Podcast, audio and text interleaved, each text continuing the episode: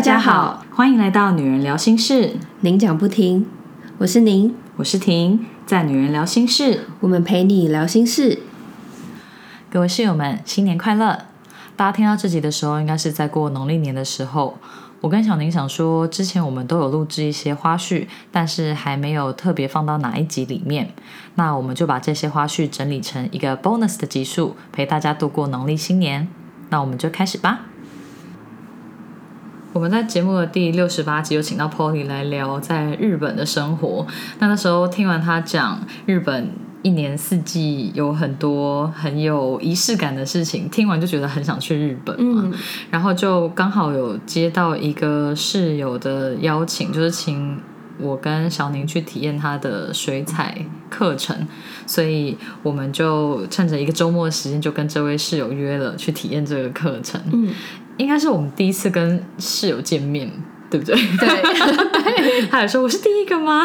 是第一个，对，就很巧。那。因为就是这个室友就是有让我们体验水彩课程，那刚好是画日本的富士山跟樱花，就觉得说啊，跟我们跟 Polly 聊的主题也太像了吧？对，而且很应景的感觉。对对对，因为它的概念就是在新的一年许下愿望，就是希望二零二二年可以再去日本，或是可以早日去日本，所以就还蛮有 feel 的。对，嗯，那我们上的这个课程是一个水彩体验的课程。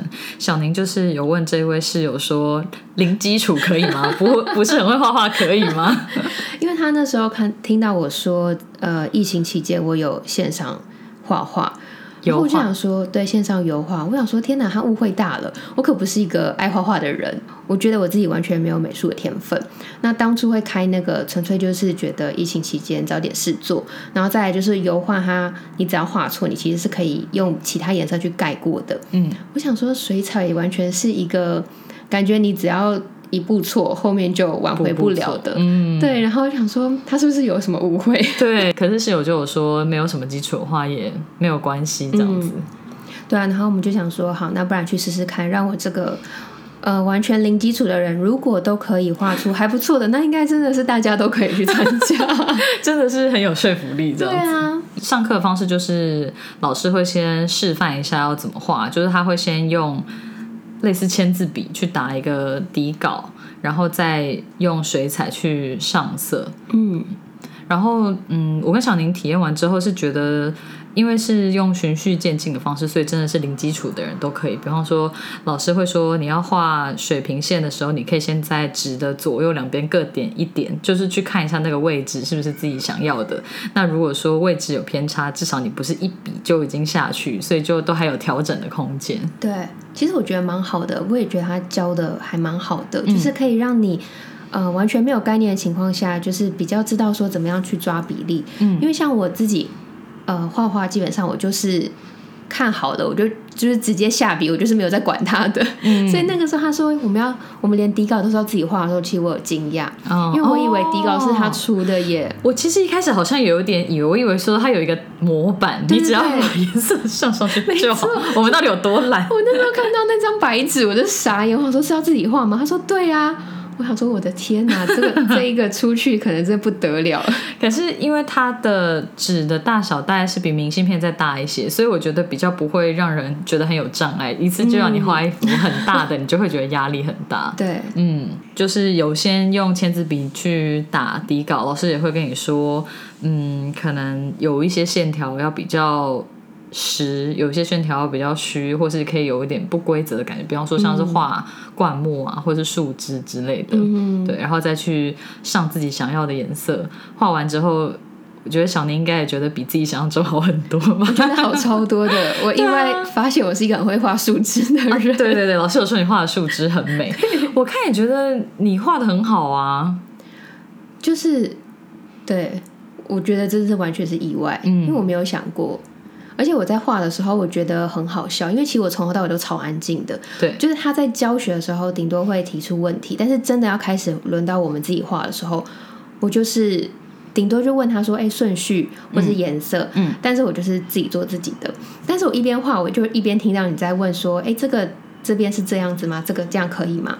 然后我就心想说：“天哪，你好认真哦！”因为我就是想说：“哦，反正现在就是要画山，那就一笔给他下去吧。然后要画树木，就一笔给他下去吧。”我就完全没有在管他到底要怎么样。对，所以我们在上课的时候，我后来就问老师说：“是不是从学员画画的风格也可以看学员自己的个性？”因为我就是觉得他如果有应该要长什么样子，我就应该要让他是那个样子。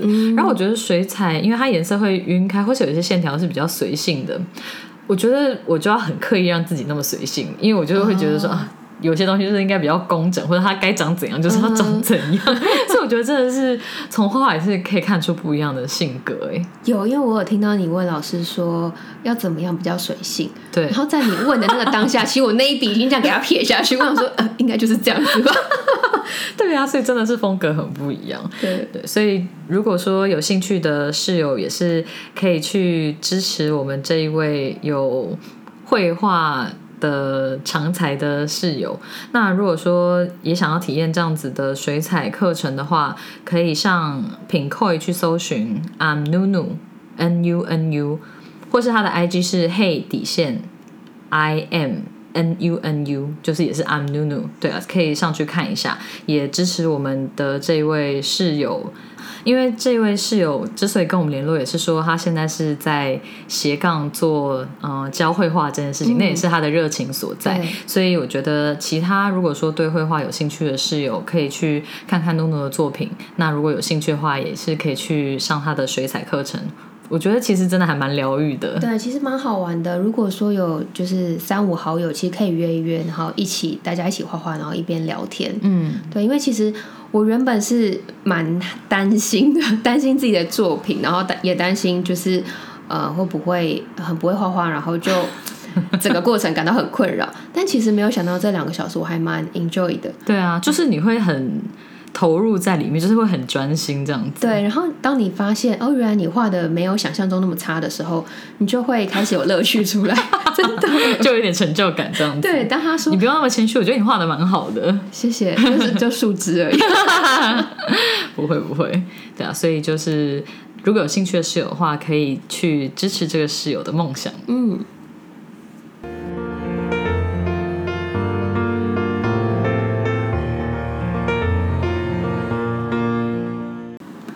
我跟你讲车子的事情，嗯，就是我的车已经连续在三个礼拜一我要发动它的时候都没电，我真的超傻眼的。后来到了第三个礼拜，我终于确定，就是不是我自己有什么操作不当或者什么东西没关，就是车子有接一个那个什么安卓机的，你知道吗？就是会有一个像是智慧型的那种荧幕，就它里面可能有导航或者是接蓝牙之类的功能，反正就有些车子会接那个。然后我就觉得说一定是那个东西在放电，所以后来就有去请车厂老板在检查。他就是说好像发现那个安卓机是直接接到电瓶，就他照理说应该是要过钥匙再去接电瓶，所以这样子你呃可能发动车子的时候它会开，然后关掉车子的时候它应该也会同时断电。因为之前的状态是我如果把车子熄火，那个荧幕我没有手动关掉它的话，还是会是亮着的。所以我之前就是一直以为可能是某一次忘记关，或是停车的时候可能。打到 R 档还是什么的，就是有某个东西 trigger 那个荧幕还是亮着，类似这样子。嗯，对，结果后来发现就是根本就是车厂在安装的时候的问题。嗯，还有好几个礼拜，礼拜一要上班，就是要再起期先去保姆那边再去上班的时候，都发现车子没电，我真的超傻眼的。超傻眼。对，那话那时候是怎么办？嗯，其实还好，因为我家另外有一台车，之前就还蛮长没电的，因为也是比较老的车，然后他那台车也是。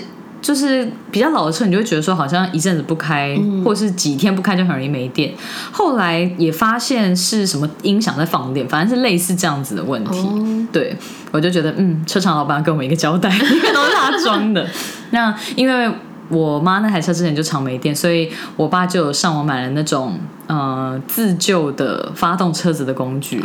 它其实概念就像是一个车子的行动电源这样子，它就是有一台东西，那你就把它插上去之后，它就会瞬间让车子充一点电。你就是在它电源接着的时候去发动车子，对，它就等于是有提供它足够的电力让车子可以发动。之后你就要开着车去开个半小时之类，车子就会自动把那个电瓶充满嘛。对，所以。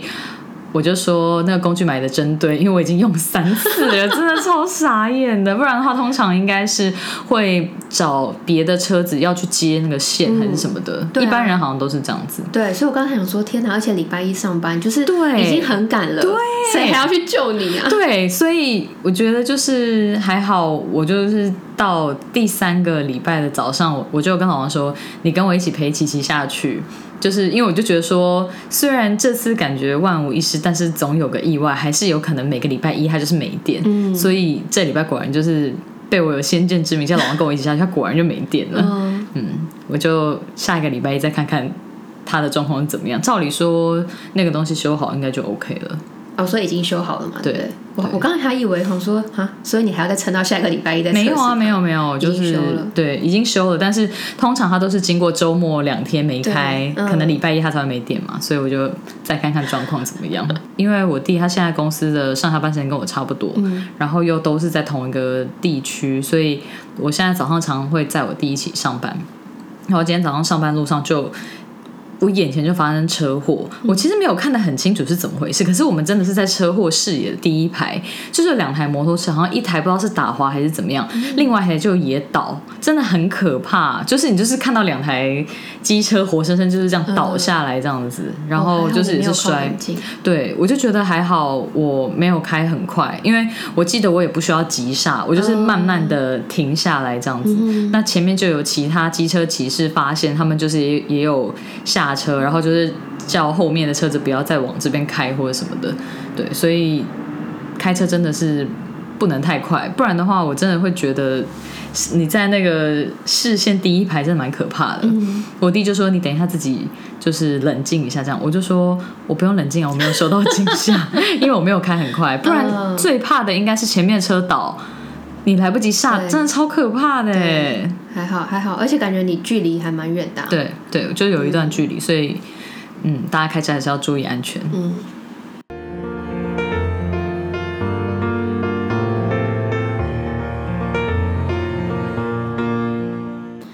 我跟你分享一下，我这个礼拜发生一件事。嗯。就是我之前不是有讲说，我的电子信箱会有一些资料夹。然后会把一些之前说什么账单什么丢过去嘛，嗯，然后我其中有一个资料夹是发票，我就会把一些电子发票也丢到那个资料夹里面，嗯，通常都是我会直接连读都没有读，就是直接打勾就丢进去。然后我这礼拜呢，就突然心血来潮，想说那个资料夹的未读已经超级多，我想说啊，来处理一下好了。然后我就打开，发现哦，它是二零二一年的一月开始放。然后我就想说，应该都已经不能兑奖了，所以我就看一下那个兑奖的 app，发现它是五六月还可以兑，所以我就把五月以前的发票全部都丢掉。从五月我就想说，那既然都要删除，我就先来兑一下。结果就被我兑到有一张十月份的发票，它是中奖的，就是十一月二十五号开奖日的时候是中奖的。然后我就想说，哎，我以为这种电子发票，尤其又是会员载具的。他应该会主动告知你才对，我的理解是这样，因为我之前有两次中过电子发票，然后都是一个是虾皮，然后另外一个是呃另外一个电商的卖家，就都有跟我联络，然后我就想说，可能是他们漏掉了，或者是我不太确定他们到底有没有提供主动兑奖的服务，然后因为我有他们店里面的 line，我就用 line 去问他说，就是诶。我之前在你们那里就是商品刷卡之后有收到这个电子发票开立的通知信，但是中奖要怎么兑换？因为它完全没有附件。我那时候还去确认一下，我其他收到，比如说 Momo 或者是其他电商，它都会除了给你一个通知信之外，还会有附件，或者是他会告诉你说如果有中奖会通知你，但是他那一封信什么都没有。我就有去问这件事情，然后他就去帮我了解。同时，我就看到它里面有一个载具，然后那个载具是写中华票符载具，嗯，然后有它的载具号码，但是就跟我本人的手机的载具是不一样的条码。那我那时候就上网了解一下，想说，哦，原来中华票符载具就是属于呃店家使用的一个电子发票的一个系统。我看到那个的话，就是他们的嗯电子会员应该是这样子，那他们。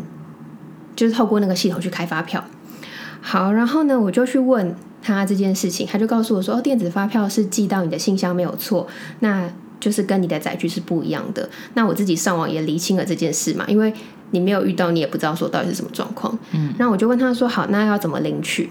那他就说：“呃，你直接列印就可以了。”然后我就想说，什么都没有给我，我要怎么列印？然后我真的是最近为了这个狂上网做功课，因为我就想说，到底是我误会人家，还是还是我不太懂什么？有没有什么 miss 掉的东西？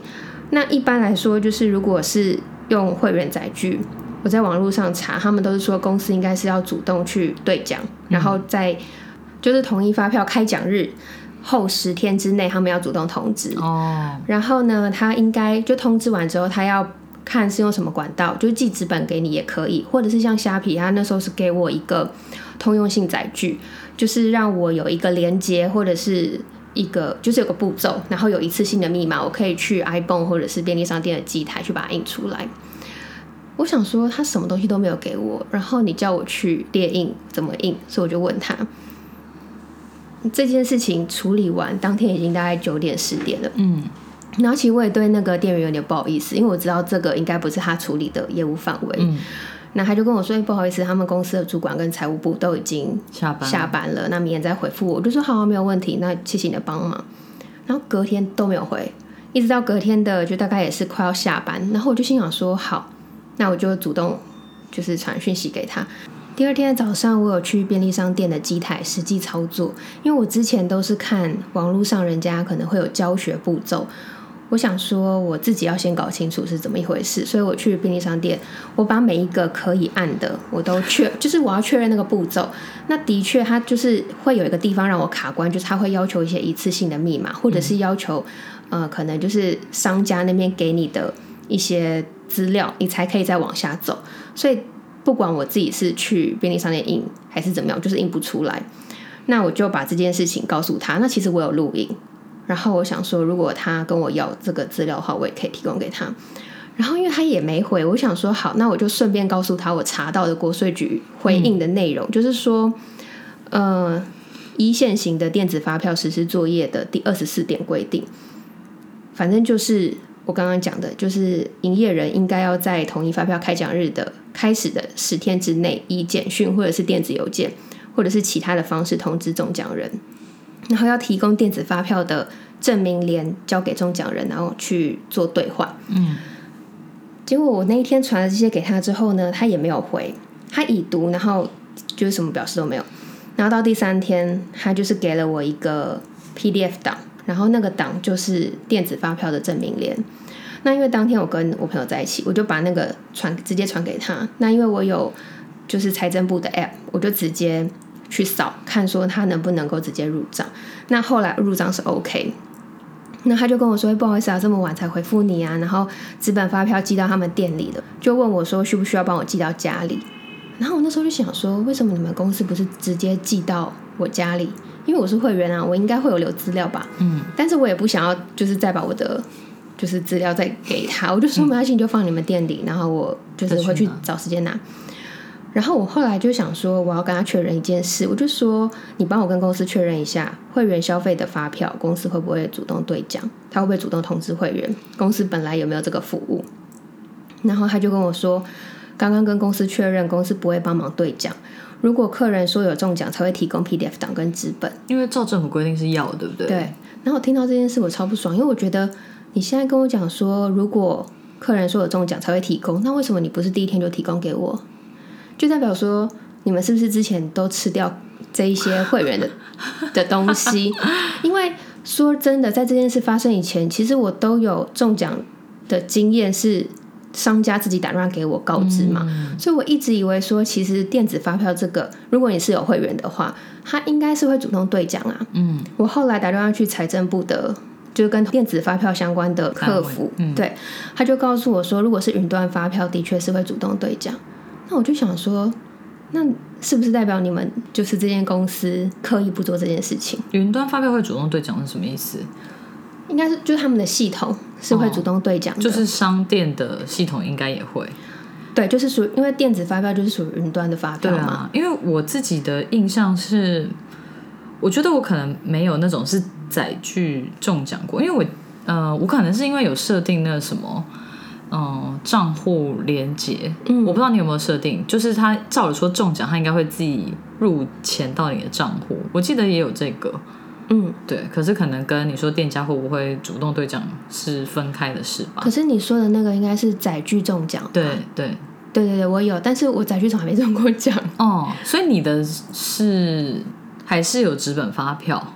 你是说像这一次吗？对啊，像这一次没有像这一次呢，他就是在店里消费对完之后，因为他他也完全没有 POS 机，对他就是用一台平板，然后帮你处理完这些消费，然后他就会跟你要你的 email，他就是当下就把发票那些凭证寄给你。哦，懂，其实你根本就也不会再打开说它里面是不是该付的都有付。嗯嗯，然后我也以为他应该会主动兑奖，他有点像是店家自己的载具，是不是？我后来去查他的那个票符载具，他就是应该是说你的店家要使用电子发票的时候，你会去跟他们合作，嗯使用他们的系统。哦，某个系统就对了，因为像我都是用云端发票那种，嗯就是扫了之后他就进去，所以好像没有碰过这种问题。对，但因为他当时我记得他就是没有跟我要我的载具，因为他们没有那个扫条码的机器嘛嗯懂懂，他就是直接用平板处理。嗯，然后我就觉得你，因为这一间集团它是一个集团哦，它有非常多间的店在台北，光是台北就有非常多间的医美诊所。嗯，然后它同时又有美容保养中心，哦，你的意思是说它其实客户超多，但是对他没有做这件事情，就是很多人的权益就被吃掉就对了。我在怀疑啊。嗯所以我那天就是打电话去问的时候，我就顺便问他说：“那如果是营业人他没有主动告知的话，消费者是可以去申诉的嘛？”哦，因为网络上查到，他们都说当然要去申诉啊，哦就是你应该要做的事情你对没有做，对，但是这件事情要去问国税局。哦，但国税局下班，然后就礼拜五，我想说，啊，好吧，那之后再问。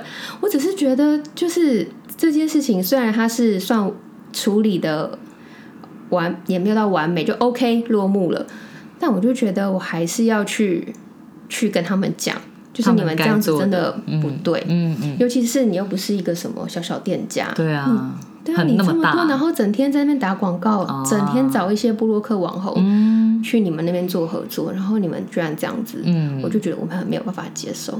我觉得他应该是就是没有主动提供这服务，虽然他应该要，但是他也没有真的把你们的好处吃掉了，不然的话，他应该就没有办法申那个发票给你，因为就会被说已经兑过奖了之类的。我猜啦，应该是这样子。对，但也不一定啊，因为也是有可能是等到最后一刻，就是 对这样子怀疑人家也不好。但是我就觉得，如果你真的有这个服务，你在第一天就会告诉我，是啊，而不是这中间我一直跟你们追。嗯我甚至跟他说，如果因为我知道他就是有他自己的工作在忙，对所以我就想说，如果你因为这也不是他业务范围，我说如果你忙的话，你可以请你们的财务部或者你的主管直接打给我。对啊，那些就是负责的单位、对，啊，那你们也没有、什么都没有做，然后到最后就是一个东西给你，然后你也甚至没有说这是你们的疏失，就是道歉。我觉得这是你们需要道歉的事情吧。嗯，对，反正我就为了这件事情非常的 奔波，对，因为就查了很多资料，然后我就觉得超不爽的。真的我不爽的点是他们的态度。是啦，就像你说的，就是是那么大的集团，应该也是赚很多钱，然后又花很多行销费用，但是他们该提供给客户的服务没有提供，还有一点规避义务的嫌疑，这样就不是很好。没错。嗯，如果你喜欢我们的声音、节目内容或我们分享的心事，欢迎订阅这个 podcast。如果你是用 Apple Podcast 收听，请给我们五颗星的评价，给我们鼓励哦。有任何话想对我们说，都可以写 email 给我们，或者是在 Facebook、IG 搜寻“女人聊心事”，您讲不停，就可以找到我们喽。我们经常会在 IG 开征求听众们意见和经验分享的调查系列，有兴趣参与调查的室友们，记得追踪我们的 IG，我们会把相关的链接放在 Podcast 的资讯栏中。女人聊心事，陪你聊心事，我们下次见，拜拜